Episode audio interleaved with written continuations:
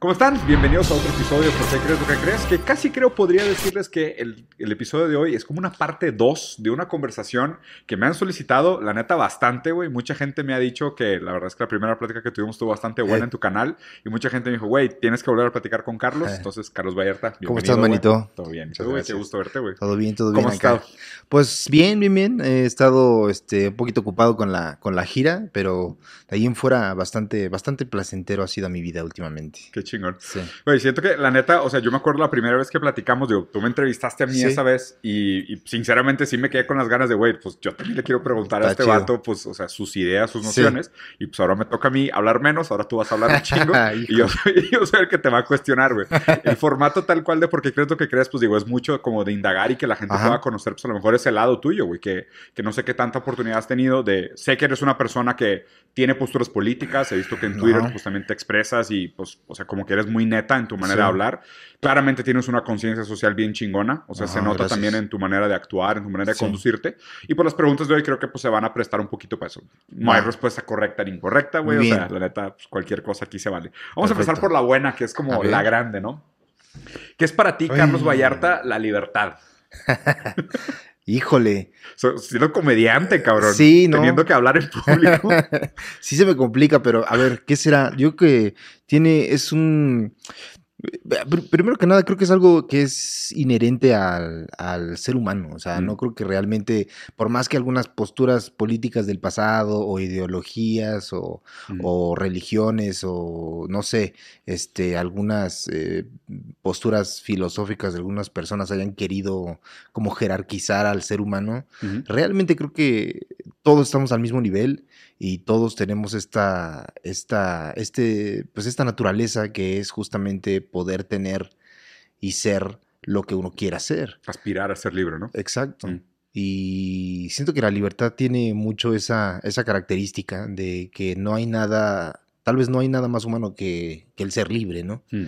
Eh, el ser libre te permite justamente categorizarte a ti como quieras, siempre dentro de un montón de como espacios, nichos que están al mismo nivel. Yo, yo, creo, yo creo esto, o sea, no hay realmente, no importa cuál sea tu definición personal, ninguna definición personal es superior a la, a la de otra persona Ya. y el poder definirte y el poder tener una postura eh, personal. Yo creo que, o sea, eh, decir para mí postura personal engloba todo, ¿no? Mm. Política, filosófica, eh, moral.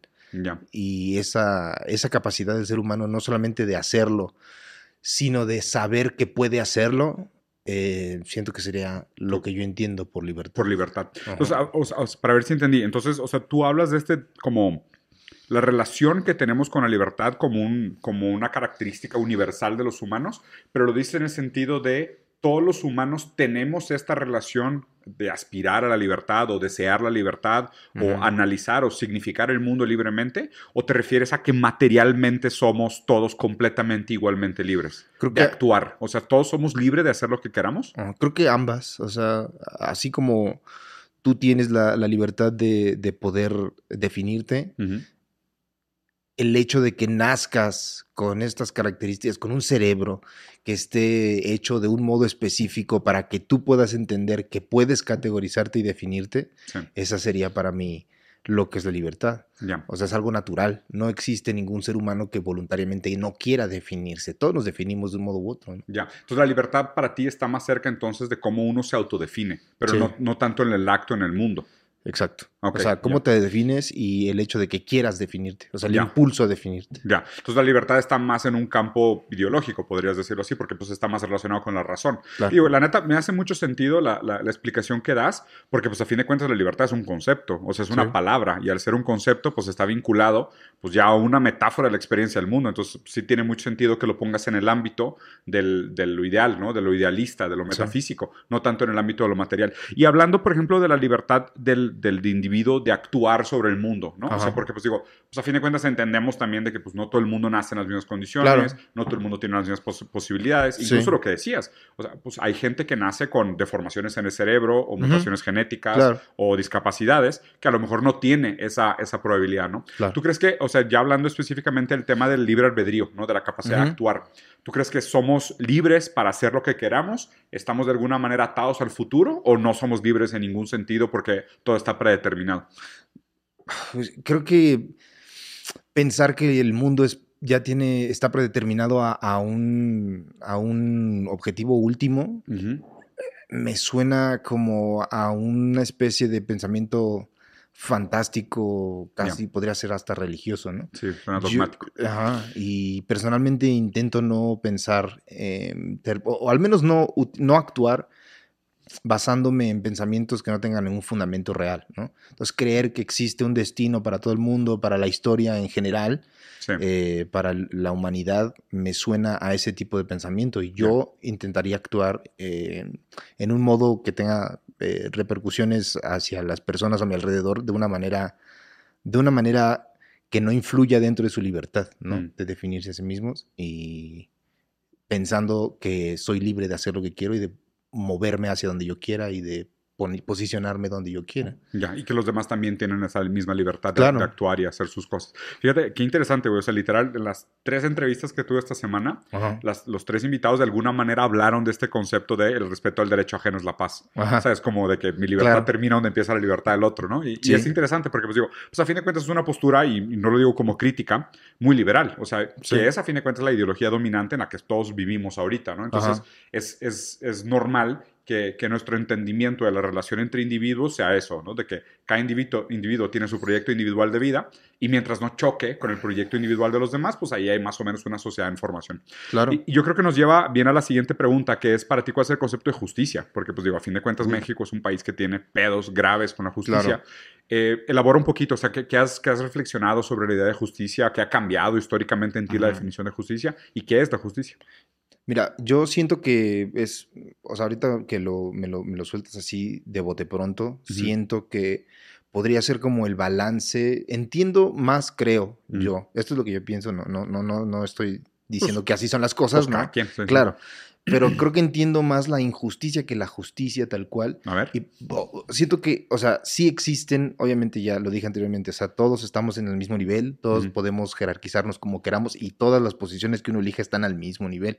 El problema es que el modo en el que está configurada pues la sociedad permite que haya una herramienta que sí te pueda posicionar al menos materialmente sobre otros individuos, que es el dinero, ¿no? Entonces el dinero, el poder, eh, puede ponerte con mejores, con- no, no con mejores privilegios, con más privilegios que otra persona. Sí. Y ese tipo de poder, de, de palanca que te eleva de cierto modo eh, artificialmente, porque el dinero es algo que no existe, ¿no? Eh, te- Creemos en él, ¿no? Exacto. te, te pone en esa posición en la que puedes tener, tu voluntad puede afectar a la de otras personas negativamente. Sí. Y si tú ejerces eso, eh, eso es- es una injusticia, creo que es una definición muy válida de injusticia. Mm, La justicia, ¿qué sería? Infiero, nivelar esa injusticia a través de la conciencia social, del activismo, puede ser, eh, de la propia moral, de las ganas del individuo de no dejarse llevar ni de ponerse en un Mm. nivel inferior a un cabrón que tiene privilegios, que tiene poder, que tiene dinero, ¿no? Y esa medio fantasía del dinero, ¿no? Exacto. Sí, es- me, gusta, me gusta cómo lo planteas porque a fin de cuentas como que el dinero se usa justo para crear esas asimetrías, ¿no? o sea, Ajá, es como si, claro. si el dinero se usara como esta palanca de decir, Sí. pues a lo mejor somos iguales en 99.9% de nuestras Exacto. condiciones, pero pues uno que tiene dinero pues tiene acceso a paros, privilegios, accesos, ventajas competitivas que acaba creando pues, una serie profunda de asimetrías. ¿Cómo ha sido tu relación, o sea, en el sentido de, o sea, históricamente tu relación de, del lugar donde vienes y el lugar al que has llegado? ¿Y cómo has visto este proceso de cambio? ¿Y cómo has visto el trato? ¿no? Sí, Porque, pues digo, claro. o sea, entendiendo que el dinero compra ventajas y Sí. asimetrías, pues seguramente tú venías de un lugar, y yo digo, o sea, no sé de qué nivel socioeconómico vienes. Digo, yo, eh, o sea, nací un pinche pueblito de 150 mil personas y pues era clase media normal. Y pues ves a la medida que vas subiendo con esa gente que dices, a la madre, este cabrón, nada más por tener varo, Sí, vergas, ¿a dónde lo van a entrar, güey? Sí, sí, claro. Sí entiendo. Eh, yo sí, o sea, vengo de mi familia, pues siempre he sido, siempre he sido bastante, pues no, no es, no es un- una pobreza no, humilde, muy sí. cabrona, pero sí humilde. Sí. Eh, em, y, por ejemplo, justo, justo estaba viendo, justo estaba, me pasó eso hoy porque ah, es una anécdota, la, la cuento rápidamente. Tenía que, este, ahorita yo vivo en una parte acá de Ciudad de México, que es la alcaldía Benito Juárez, que Ajá. pues tiene un nivel de vida, pues bien, ¿no? Sí. En clase media, pongámosle alta, pues. Sí. Y este, estaba, con- tuve que contratar el seguro del coche. Entonces llamé a la aseguradora y lo primero que me, respondió la persona del otro lado de la línea fue, eh, oiga, eh, buenas tardes, ¿me da su código postal, por favor? Y le doy mi código postal. Y me dice, ah, perfecto, oiga, entonces quiere contratar un seguro. Sí, perfecto. Entonces este, le di los información, la información del auto y después me dice, ok, entonces páseme su dirección. Y le dije, me voy a mudar en unos meses, le doy esta o le doy otra. Me dice, no importa. Le dije, te voy a dar la dirección fiscal, que es la casa de mi mamá, en un municipio en el Estado de México que se llama Chicolop, que es un municipio, pues, eh, bastante, bastante humilde, ¿no? Entonces le doy el código postal y me había dicho que costaba tanto el, el, seguro. el seguro. Y me dice, ah, pero ¿qué cree? Que con este seguro, este código postal que me está mandando, el seguro sube. y le dije, ¿cuánto? Subía 7,500 pesos. A la madre. Que es un chingo. Sí, no mames. ¿No? Y le dije, ¿pero por qué o qué? Me imaginé por qué y la señora corroboró por qué. Porque, el, pues, no recuerdo qué palabra eufemismo utilizó para no decir que estaba muy culero. El, riesgo. El, riesgo, claro, güey. Entonces me dice, no, pues hay un nivel alto de criminalidad y es muy posible que le roben el coche, entonces es un riesgo para la aseguradora. Y dije, bueno, pues entonces póngame este seguro, este código postal. Y me sorprende mucho cómo algo de ese nivel eh, en, en, un esquema social en el que el dinero, que es una fantasía, afecte a todo mundo, a quienes tienen y a quienes no tienen. Mi lógica me diría que si vives en un lugar de ese modo, lo lógico sería que el o el, seguro se mantuviera igual o bajara de precio. porque justamente, más accesible, ¿no? Exacto, para la gente que vive ahí. Y dije, no mames, o sea, este precio que me estás dando en mi vida, alguien de allá podría pagarte así inmediatamente. Entonces me, puso de una manera muy como pensativa al respecto. Y siento que, siento que eh, me, me hace sentir muy triste, me hizo sentir muy triste porque es como que pareciera que el sistema está condicionado para un modo en el que la gente que vive en esos códigos postales se queda ahí. básicamente se quede estancada en ese código postal, que no pueda salir y cada vez haya más trabas y mil cosas.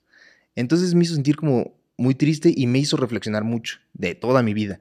Eh, pues sí, mi familia viene de una parte, lo que hasta donde conozco, la historia que yo conozco en mi familia es hasta mis bisabuelos que mm. lucharon en la revolución. Todos en Xochimilco, mi familia vive en Xochimilco, todos. De un estrato pobre, ¿no? Entonces me, puso muy, muy triste pensar justamente en todo lo que he tenido yo que hacer eh, para... Romper esa inercia en tu contra, güey. Exacto. Sí, cabrón. E, es, da, tristeza, no mames. pero también me hace sentir como... Qué chingón. Que, que, o sea, pude salir de cierto modo eh, y poderle dar a mis hijos hoy en día, pues de cierto modo, un, nivel de vida un poco mejor. Otro código postal. Otro código postal. Qué mamada, ¿no, güey? Sí. Es una puta mamada, cabrón. Se me hizo muy idiota, güey.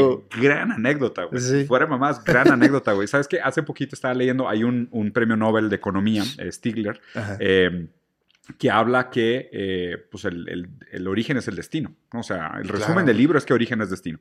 Que realmente para romper esa inercia, realmente es muy difícil. Porque aparte, o sea, y lo que está bien chingón de tu anécdota es de que sacas que 99% de la gente que contrata ese seguro no tiene una puta idea de esa diferencia. O sea, nunca la vive. Porque aparte también ese brinco tan descomunal de municipio en el Estado de México a barrio clase media, media alta en la Ciudad de México, pues poca gente lo hace para empezar. Y una persona que tenga el acceso de ver los dos precios el mismo día, en la misma llamada, y tener la capacidad crítica de decir, ah, cabrón, ¿por qué es diferente allá? ¿Sabes? Y todavía ponerte a analizar, o sea, eres un caso meteórico, así de uno en un millón de una persona que estuvo expuesta a una de las miles de trabas que existen sistemáticas que no son invisibles, pero que como tú dices, parece que están ahí a propósito para perpetuar la desigualdad. O sea, para mantener a la gente que nació en un estrato socioeconómico en el estrato socioeconómico. De hecho, este güey en el libro dice, güey, y me cae el hocico, es que, que con cuatro cosas de la persona puede predecir con 90% de certeza su sueldo promedio de toda la vida. Es una mamada. o sea, con tu color de piel, tu género, tu código postal y uno más, y tu fecha de nacimiento. O sea, con esas cuatro cosas, el vato puede predecir con 90% de certeza tu sueldo promedio de tu vida. Güey, es, una mamada. Es una mamada, sí, es una mamada. O sea, y ese es el tipo de cosas, y digo, no, o sea, no lo digo como pushback, pero es el tipo de cosas que digo, güey, neta, somos libres. ¿Sabes? Porque digo, vergas, güey. O sea, imagínate todas las cosas que no nos enteramos, como la del seguro, ¿cuántas no habrán, güey? Claro, o sea, hay un chingo, Sí, hay muchísimo. O sea, esta, esta, este, este pimponeo, bueno, no pimponeo, este, este jugueteo con, con el dinero como el, pareciera que la, una de las pocas palancas que pueden sacarte de ese estrato social Sí. que no puedes, muchas veces no es muy agradable, la verdad. No, no, por supuesto, güey. Entonces, eh, me, me pone a pensar también cómo existe, por qué hay tanta gente que busca em, o que se, se aferra tanto al dinero, Mm. o que le gusta tener dinero. ¿Y por que- qué crees que sea? Porque en, en una sociedad, o sea, tampoco estoy diciendo que sean víctimas ellas. Muchos de ellos obviamente han utilizado el dinero para, para ser victimarios. ¿no? Pero sí siento de cierto modo que son como producto del propio sistema. O sea, Sí. que si es la única o una de las pocas palancas que puede llevarte a un lugar distinto, ¿Cómo no desear? ¿Cómo verga no vas a desear eso? ¿Cómo verga no te vas a aferrar? ¿Cómo vas a Sí. pelear por eso? ¿Cómo no vas a robar por eso? ¿Cómo no vas a matar por eso? O sea, Claro. es eh, de eso se trata. El propio sistema muchas veces te orilla, orilla a la gente a esa obsesión y buscar tener ese dinero de una forma o de otra, sea Sí, como sea. Y eso me, me- me- me hace sentir triste y al mismo tiempo me hace sentir como que no entiendo la situación porque cuando lo analizo y lo pienso y, y- y Es tan evidente, güey. es tan evidente y es una fantasía a fin de cuentas. Es una mierda que no tiene, no es nada realmente. Pero Y es todo al mismo tiempo. Sí, está cabrón. Digo, aparte, está esta frase que me mama, que es que aquel que cree que el dinero lo puede todo, hace todo por el dinero. Claro. Porque pues, se vuelve un adaptador universal, güey. Es la solución a todos tus problemas. O sea, si, si le rezas a ese Dios y ese Dios es omnipotente, pues no mames, ¿qué no vas a hacer por él, güey? Porque Claro. hace todo por ti. Y, y digo, la neta me encantó tu último, tu último show, güey, y gracias por mencionarme. Sé que ahí salgo en, sé que ahí salgo en un rebaño, me dio un vergo de risa, güey. Sí, güey. chingón, neta, muchísimas Gracias, gracias. manito. Muchas No, gracias. no mames, estuvo de- Sentí un gran pinche orgullo. Dije, a huevo, verguísima, güey. Como que a huevo. Digo, Sí. la neta tenemos un chingo de ideas en común y te Sí, que me claro. dio mucho gusto que me, que me nombraras ahí. Gracias. Pero es gracias. verdad, güey. O sea, es- está cabrón que, que es como un dios. Sí. O sea, realmente lo tratamos tal, tal como un Pues, dios. si ¿Y se ha topado mucha gente así, güey? O, o sea, ¿o cómo llegaste a esa conclusión tú? justo, o sea, es que eh, luego siento que también, o sea, para mí es muy difícil hablar como del dinero, ¿no? Sie- Siempre me ha sido muy complicado. Eh, No tengo una relación muy estrecha con él, o sea, no soy un tipo que, que sea celoso del dinero. Tampoco soy un tipo que derroche dinero. Sí. Eh, como que estaba haciendo como esos cálculos justo porque em, eh, siempre ha sido mi, mi objetivo comprar una casa, ¿no? Ya. Para mis Puta, hijos no y mames. a ver, pues claro. Sí. Entonces, este, estuve como en, en el tema del, del- del- del préstamo, de ver cuánto costaba, cuánto podía dar. ¿Cuántos años? Cuántos años, cuánto vas a pagar al mes. Es una mamá. Mierdas que dices, nunca pensé hacer eso, pero bueno, ahí voy. Porque no tengo el dinero para llegar y decir, ¿sabes qué? Aquí Sí, tengo, es esta casa. privilegiados quiero". bien cabrón, Sí, pues sí, Como güey. que la gente se nos sale la burbuja de decir, cabrón, comprar casa propia contado es un puto Es un- sueño, Es güey. un sueño, Sí, claro, güey. La gente no, No no entiende, güey, sí. Yo, yo desde que desde que empecé a sal- desde que salí de casa de mi mamá, que empecé a ganar mi propio dinero, que fue en Sí. 2013, mi objetivo siempre fue ese, como ahorra dinero, ahorra dinero, ahorra Sí. dinero. Eh, y también sé que no voy a, deca- a derrochar porque no soy un tipo que, que gaste mucho. Y estaba Sí. pensando en eso. ¿Cuáles son mis gastos? Eh, realmente comida, eh, ropa, o sea, míos, míos, sí. mis hijos y todo lo demás. Sí, seguridad, salud, educación. Exacto, eso. De ahí en fuera, en el tema de entretenimiento, realmente soy bastante, bastante ligero, ¿no? Los juegos son baratos. Me compro un videojuego cada Sí, tres igual, meses, sí. ¿no? Sí. De repente un libro un mes después. O sea, estoy gastando de cierto modo poco dinero en cosas que no necesito, entre comillas. ¿no? Entonces, este, me, me llama la atención como ese tipo de forma de ver el mundo. ¿Y cómo no, cómo no interpretarías al dinero como, como Dios? Si, si, si la dinámica de lo que entendemos desde siempre, lo que debe ser Dios, el dinero sí te ayuda con eso. Sí, ¿no? es omnipotente. Claro, eh, Dios, quiero, este, estoy enfermo, por favor, dame salud, vas y pagas y te mejoras. Ese ¿no? Dios sí te cura. Exacto, Dios, por favor, que mi hijo vaya a una mejor escuela, vas y pagas la escuela. Sí. Entonces, me... Quiero ser amado. Ahí está. Sí, O billetazo. sea, no, digo que no sea, que no sea, o sea, que yo no use el dinero, no digo que el dinero sea 100% malo, pues es una, es una herramienta que todo el mundo tiene Mm. y sería ilógico, por más que yo piense que es una fantasía, no pedir una retribución económica por mi, mis Por talentos. talento, claro. ¿no? sí, sí. Entonces, eh, siento que la forma en la que, eh, afortunadamente nunca, he, he estado en algunos momentos muy, muy, por muy poco tiempo involucrado en círculos con gente que, tiene dinero de su familia, gente que, que viene de un estrato más alto, que toda su familia ha tenido dinero por muchas generaciones. Nepo babies. Exacto. Y realmente siento que es una forma de entender el mundo muy superficial. Mm, Y yo personalmente no me, no me siento muy, muy identificado con ellos. sí. Eh, entonces intento mantener mi distancia y al mismo tiempo, aunque no comulgue con muchas de sus ideas, pues a Sí, fin sí, de cuentas no. Pasa. Oye, y te quería, te quería comentar también, digo, la neta es que, pues digo, obviamente te sigo y veo tus stories Sí. y demás, y pues eres papá, güey, y siento que estás pasando una experiencia bien chingona. Sí. Platícame un poquito qué significa para ti la familia y cómo ha sido esta experiencia de ser papá, güey. Eh, es eh, muy, muy gratificante, la verdad. O sea, siento que sí, sí es, sí es cansado, obviamente. Pues bueno, tú también sabrás, ¿no? sí, es una chinga. Es una chinga. Pero creo que si hay alguien allá afuera que, que no tenga un objetivo en su vida, eh, ser papá te da ese objetivo, ¿no? Sí. Eh, Se vuelve como, ya no puedo nada más ver qué pasa, necesito que ocurra algo, porque la vida de estos güeyes depende de mí. sí. Entonces, sí te da un objetivo, sí te da una forma de ver el mundo distinta y sí te da... sí- sí- ju- lo hablaba con mi esposa en la mañana, como que te da, te da mayor... eh, aprecias más la vida humana, Mm, ¿no? Eh, Hmm. y, y la única forma que tienes de entender de cierto modo al humano, pues qué mejor experiencia que criando a uno. ¿no? claro. Que dependa completamente de ti, que sea Claro. parte de ti, ¿no? Que sea producto de ti. Exacto. Sí, como que se entiende la fragilidad, ¿no? Fíjate que, digo, me, me, quedé. Te iba a interrumpir y iba a decir que era algo así como que entiendes más como la responsabilidad o la Sí, sí. empatía, pero está interesante la manera que dices de que la- la- la- el valor de una vida humana, ¿no? Porque pues esta sí es tuya, tuya. Claro. ¿Y cuál ha sido así para ti el momento que dices, güey, no mames, qué, qué chingón? ¿Has tenido así momentos que dices, güey, esto lo voy a recordar siempre? Porque los morritos, la neta, son bien ocurrentes. Sí. ¿Cuántos tiene el tuyo? El mío tiene uno de seis y otro de dos. Tengo Seis y dos. Ajá. Sí, están, este, pues, están en una etapa muy chistosa. Sí, Eh, muy complicada también, pero... ¿Se llevan chido? Sí, se llevan bien, Ah, bueno. se llevan chido, tienen su- sus peleas de vez en cuando, pero pues es normal, ¿no? Y es chido, o sea, muchas de las cosas que veo con mis hijos las, las platico. Como que en todos los shows tengo chistes, he tenido chistes de mis hijos, pues, se me hace, pues, son muy cagados, o Sí, sea, neta, los sí. niños son muy cagados, ¿no?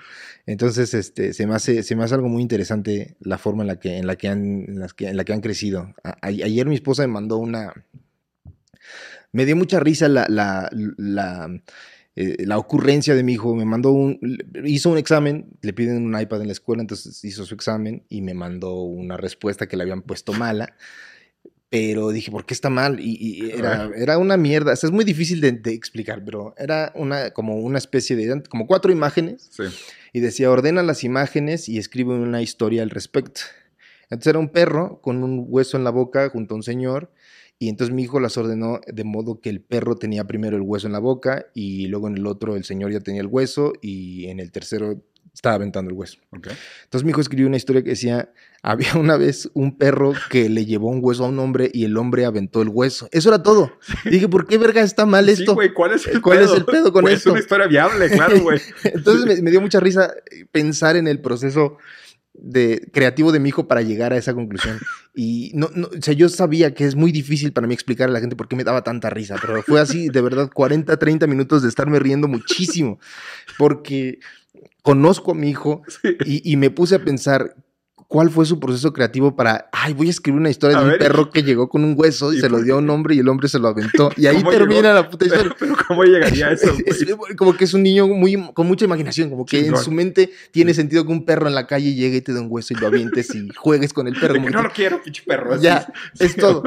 Me dio mucha risa y, y me gusta mucho pensar que aunque, aunque mucha gente no lo entienda, me, me da risa porque entiendo yo el contexto de mi hijo y me di cuenta como que mi trabajo también se define por eso. Yo hago comedia, hago chistes, escribo al respecto. Claro. Y sí son lo chistosos. inesperado, lo impredecible. Exacto. Lo antitético. Sí, güey. Lo absurdo, lo, lo surreal que puede es, que, a pero es que, o sea, hace mucho sentido que sea tu hijo, ¿sabes? O sea, porque, pues digo, a fin de cuentas, tú, te- digo, no sé, güey, pero yo bromeo mucho con mi hijo y hago un chingo de bromas bien estúpidas, güey. Sí. O sea, y la neta madreamos de cosas bien raras y a veces hasta mi esposa se enoja y me dice, güey, no mames, está muy chiquito. O sea, le estás haciendo pinches bromas de humor abstracto muy raro y pobre niño, güey, ¿sabes? Como que no va a entender. pero como que ya se le pegó y ya de repente hace pinches bromas que nadie entiende y yo me cago a la risa. Entonces, la neta me identifico mucho porque es justo como que es impredictibilidad. Sí. Y, güey, y qué mamada que en la escuela te digan de que arma una historia. No, esa no. Esa está mal. güey, qué pedo con la pues escuela, güey. Es cualquier historia, güey, ¿no? cabrón, qué pedo. O sea, ¿cómo puede estar mal si está inventada? Exacto, no, no es una respuesta correcta ni, ni incorrecta. Y es, tú dijiste, haz una historia, ¿no? No, pues digo, de todas formas, pues, de por sí escribir a la maestra que la pregunta está mal formulada. es arma una historia lo más predecible posible. Claro. Es como que, pues digo, si es libre, es libre. Qué chingados hacer lo que sea.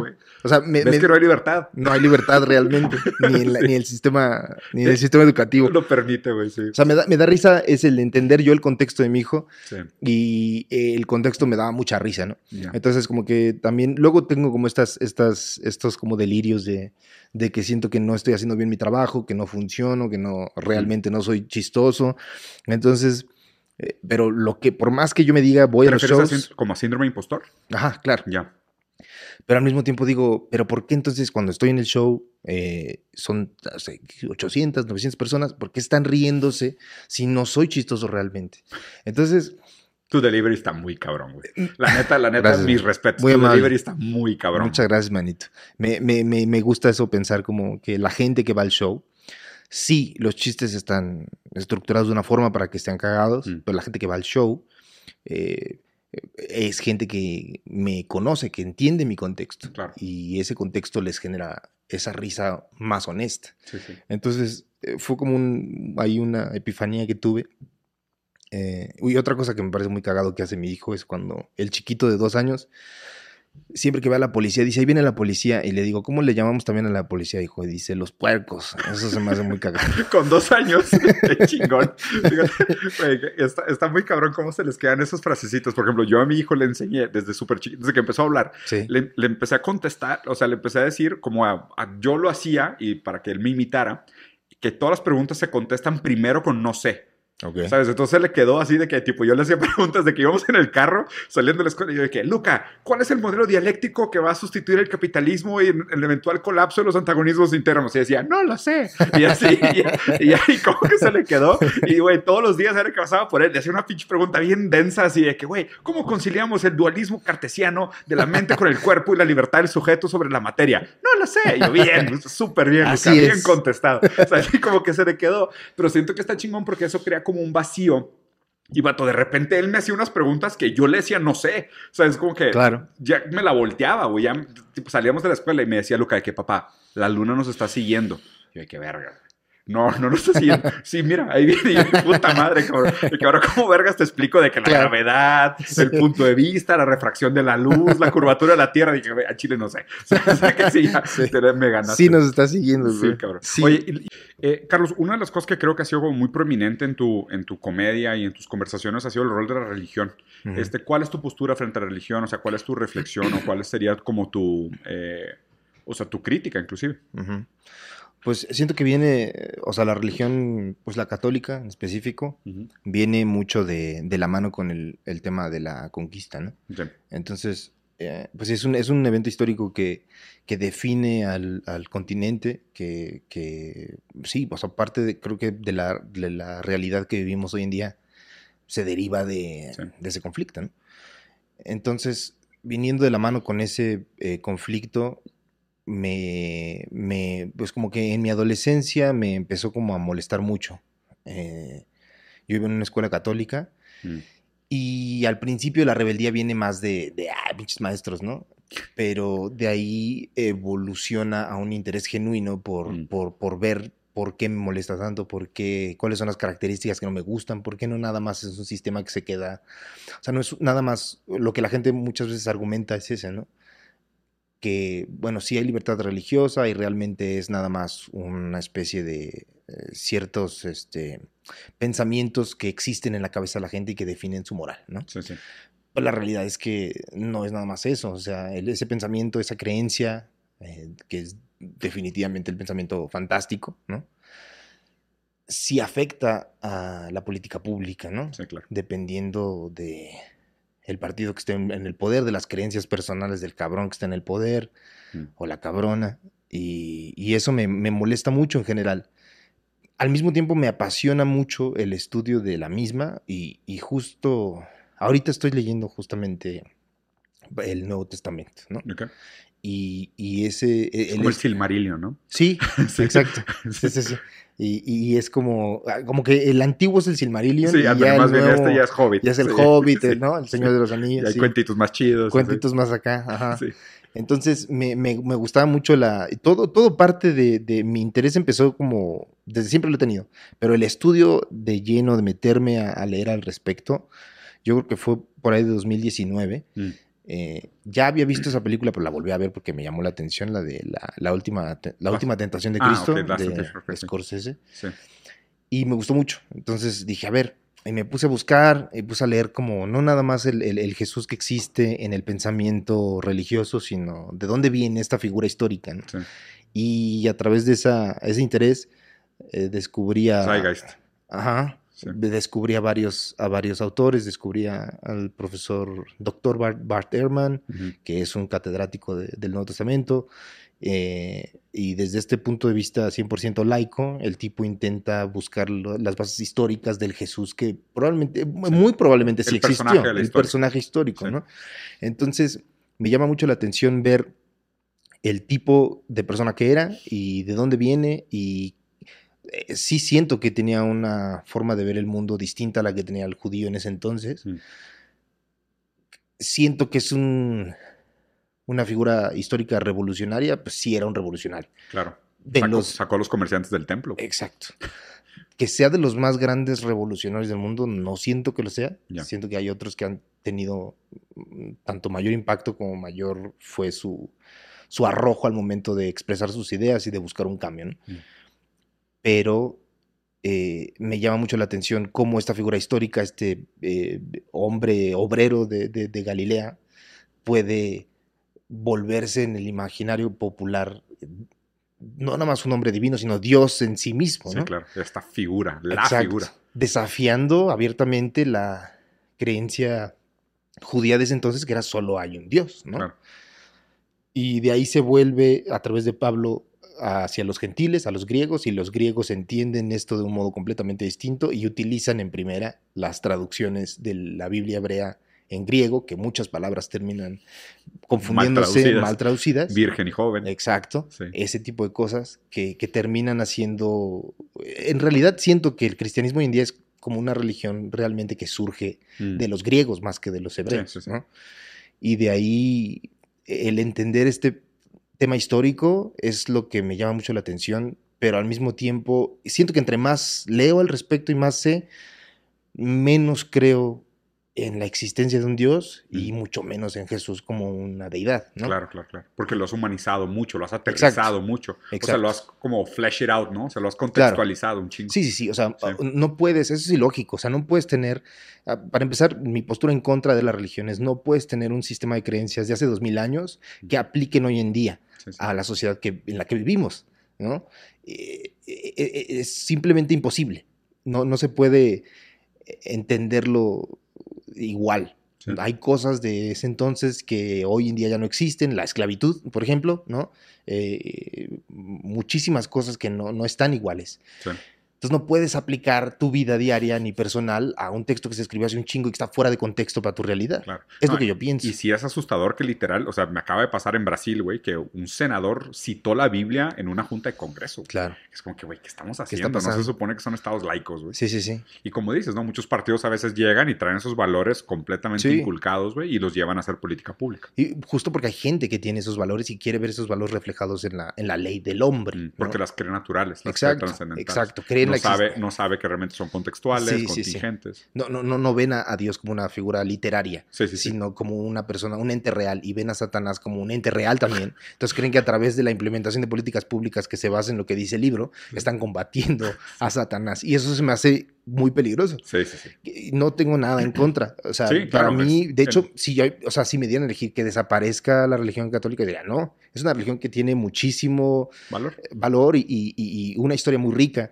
Y lo que me he dado cuenta es que en, en mi, mi- mi especial pasado de Netflix, que se llama Falso Profeta, hay una parte en el, en, el, en el show donde digo la frase mitología cristiana. Y esto muchos comentarios de cristianos se les enoja muchísimo porque no lo ven como una mitología, para ellos es la realidad. Claro. ¿Cómo te atreves a decir la mitología cristiana? Pues es mitología Claro. y como toda otra mitología es igual de interesante. La única diferencia es que esa mitología hoy en día hay gente que cree en ella y muchísimas en las que ya nadie cree. Sí, está, está cabrón. De hecho, de- luego te voy a recomendar un libro que leí de un, eh, de un especialista en religiones y está bien interesante porque justo la relación que tú haces entre la colonia, el proceso de colonia, la, la- la conquista Ajá. y la, vamos a decir, la exportación de estos valores, habla también, digo, seguramente conocerás el libro de orientalismo, el, de, el, que, el que surge del pensamiento de colonial, que es de, de Said, que es de un güey hindú que hablaba sobre cómo los ingleses percibían a los hindús Ajá. y cómo la historia del hindú está constituida por un reflejo del otro. O sea, es yo me entiendo siempre a través de un otro que habla de mí. Claro. O sea, el, el- el que Sí. me colonizó me dio un lugar en el mundo. ¿no? Es como, es como acá también. claro, o sea, entonces ser dominado es una parte característica tuya, ¿sabes? O sea, es yo soy colonizado. Entonces, es siempre hay, hay alguien que tiene una voz sobre mí. Entonces es bien interesante eh, desmenuzar y encontrar qué parte de ti le pertenece a una mirada externa y te hace a ti dependiente siempre de una nomenclatura de un otro que, que- que te dice quién eres, ¿no? Claro. Pero ve cómo esto se conecta con el tema de la religión. Es bien raro porque la, la palabra religión surge secularizada. O sea, ¿qué me refiero con secularizada? Los, los europeos no entendían el catolicismo como religión, claro. sino que para ellos es ontología, Sí, sí. porque es cierto. Existe, es lo natural. Religio, o sea, a ver, religiosos son los hindús, son los chinos, son los africanos. Esos güeyes creen en mamadas. Claro. Nosotros no.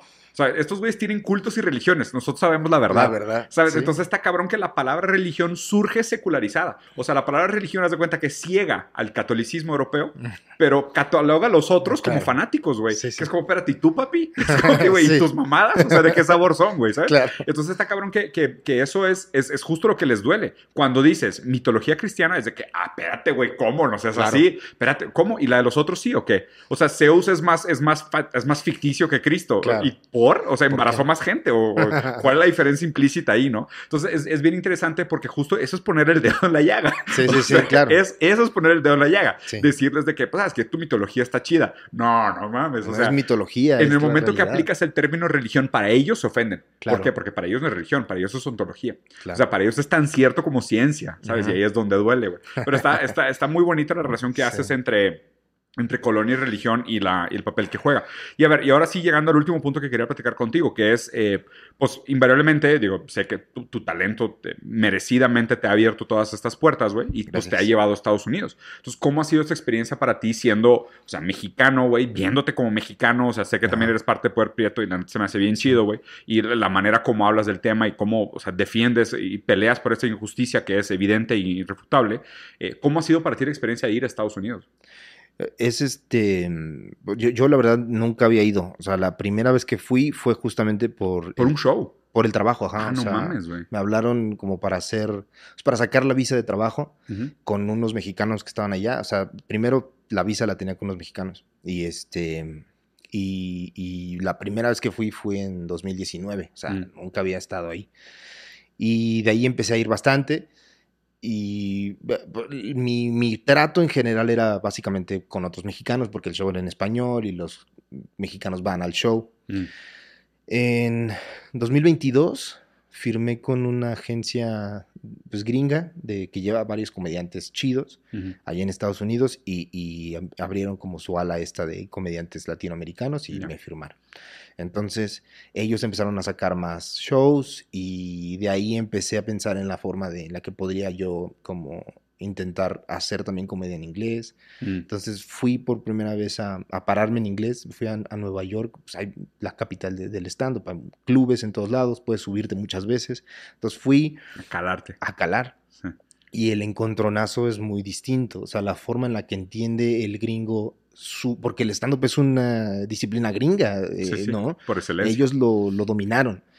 Y, y poder ir y ver que no, de, de una hora de material que tengo en español, realmente por no querer traducir. También esto ah, por consejo de un comediante muy verga gringo que me dijo, no, No si, si te recomiendo te- que traduzcas lo menos posible, que no traduzcas nada y que escribas en el idioma original. Mm. Entonces lo, lo puse en práctica, me fui, me subí, no tenía nada, empecé a escribir como dos minutos y de ahí fui desarrollando 10 minutos a la fecha, 2023, año y medio, he desarrollado solamente 10 minutos porque no he podido ir muy seguido Ya. y al mismo tiempo es una forma completamente distinta de entender el humor.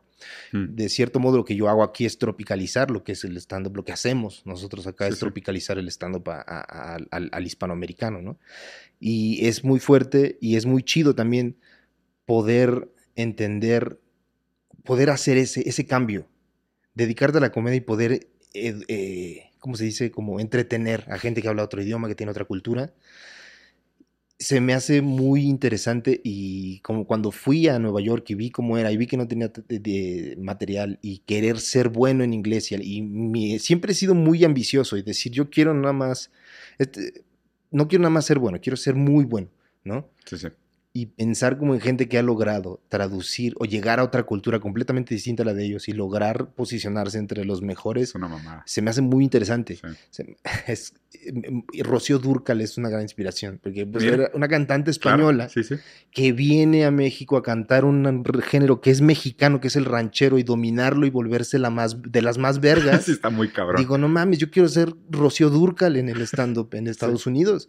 Quiero lograr eso, quiero ver esta cultura, quiero ver este arte que Gran es tan, ejemplo, ¿eh? sí, Sí, que es sí. tan gringo, tan de ellos, que lo entienden muy bien y lo sienten muy gringo, tan así que cuando hablo con los comediantes gringos y les digo, ah, o me presentan y me dicen, mira, él es comediante de México, ¿no? Y se sorprenden mucho.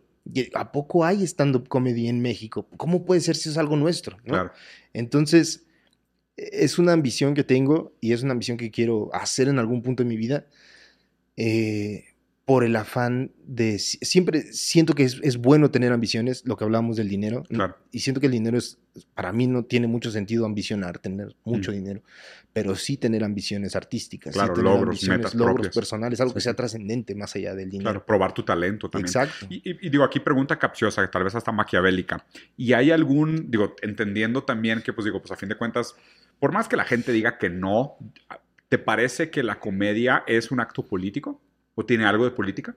Tiene algo de política, porque la comedia trata temas humanos y la política es humana. Claro. intentar, eh, conozco algunos comediantes que su política es básicamente decir eso. Yo no hablo de fútbol, ni de política, ni de religión, porque no quiero meterme en pedos y quiero que todo el mundo... Y está bien, Claro. si él decide hacer eso y en su vida personal la política no es algo que le atañe, no le vale. interesa, ni la religión, ni Sí. nada de eso, es perfectamente válido. Para mí no.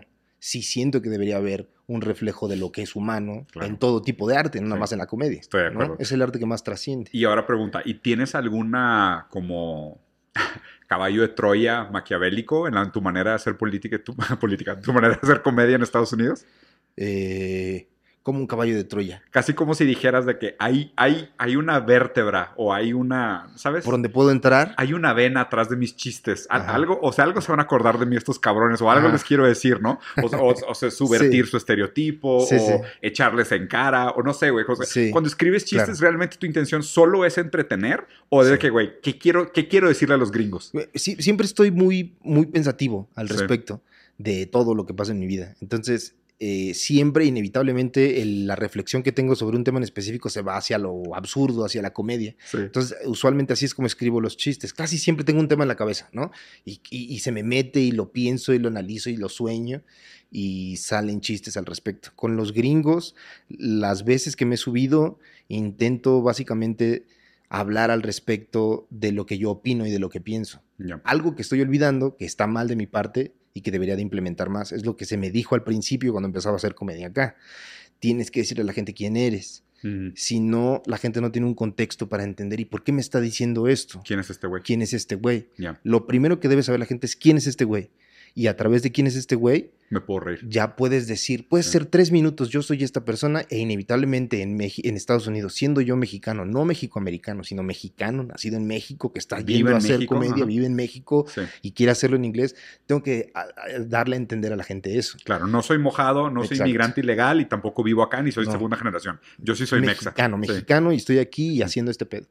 Y, y- y eso es algo que, que he- intentado implementar en lo que he escrito últimamente. O sea, estu- estuve en el, en el, el festival que se llama Just for Laughs en, Sí, sí, en- sí en. Montreal. Te- Y fue un comediante gringo mexicoamericano que se llama Felipe Esparza, que es Ujú. un compa mío. Y en el show que yo tenía, él abrió, ¿no? En español. Y cuando lo invité a abrir, me dijo, pues también abre tú el mío, ¿no? En inglés. Y siendo ese show de Felipe, donde él es mexicano, donde los, los que van a verlo, algunos son mexicoamericanos, mexico-canadienses, mexicanos mojados, tenía que hablar al respecto de que soy mexicano. Entonces ahí sí utilicé la, la herramienta de hablar de quién soy. Los primeros tres minutos soy mexicano y a dos, tres, cuatro chistes, rompes el hielo y ya ahí les va lo que yo también tengo en la mente, ¿no? No solamente explotar el estereotipo. Claro, romper un poco eso, qué chino. Oye, y digo, ya para terminar, ¿y en qué estás trabajando ahorita? O sea, ¿cuál es tu pasión ahorita? ¿Dónde dedicas tu tiempo? Digo, además de la familia y la- Claro. la, carrera y lo tradicional, ¿qué tema te trae interesado ahorita? Pues volvió el de la, el de ¿Religión? la religión. Ajá. Sí. Entonces estoy, te digo, empecé a, muy clavado ahorita con la figura de- del apóstol Pablo. Ah, mira. Entonces estoy leyendo las cartas del, de- del Nuevo Testamento de Pablo a las comunidades eh, cristianas en- en- en- de griegos, de gentiles, Sí. eh, y al mismo tiempo leyendo un libro, no me acuerdo cuál es el nombre del autor, Ujú. pero se llama, es un libro acerca de Pablo justamente, y este, eso, ese es el Ya. tema que traigo ahorita. ¿Y eventualmente crees que saldrá show de eso? O sea, tú o, sea, o es medio inevitable en tu proceso creativo. Sí, o sea, yo lo que no quería en este show nuevo que escribí, que se llama Tlatoani, era justamente ya no hacer, porque me pasa eso.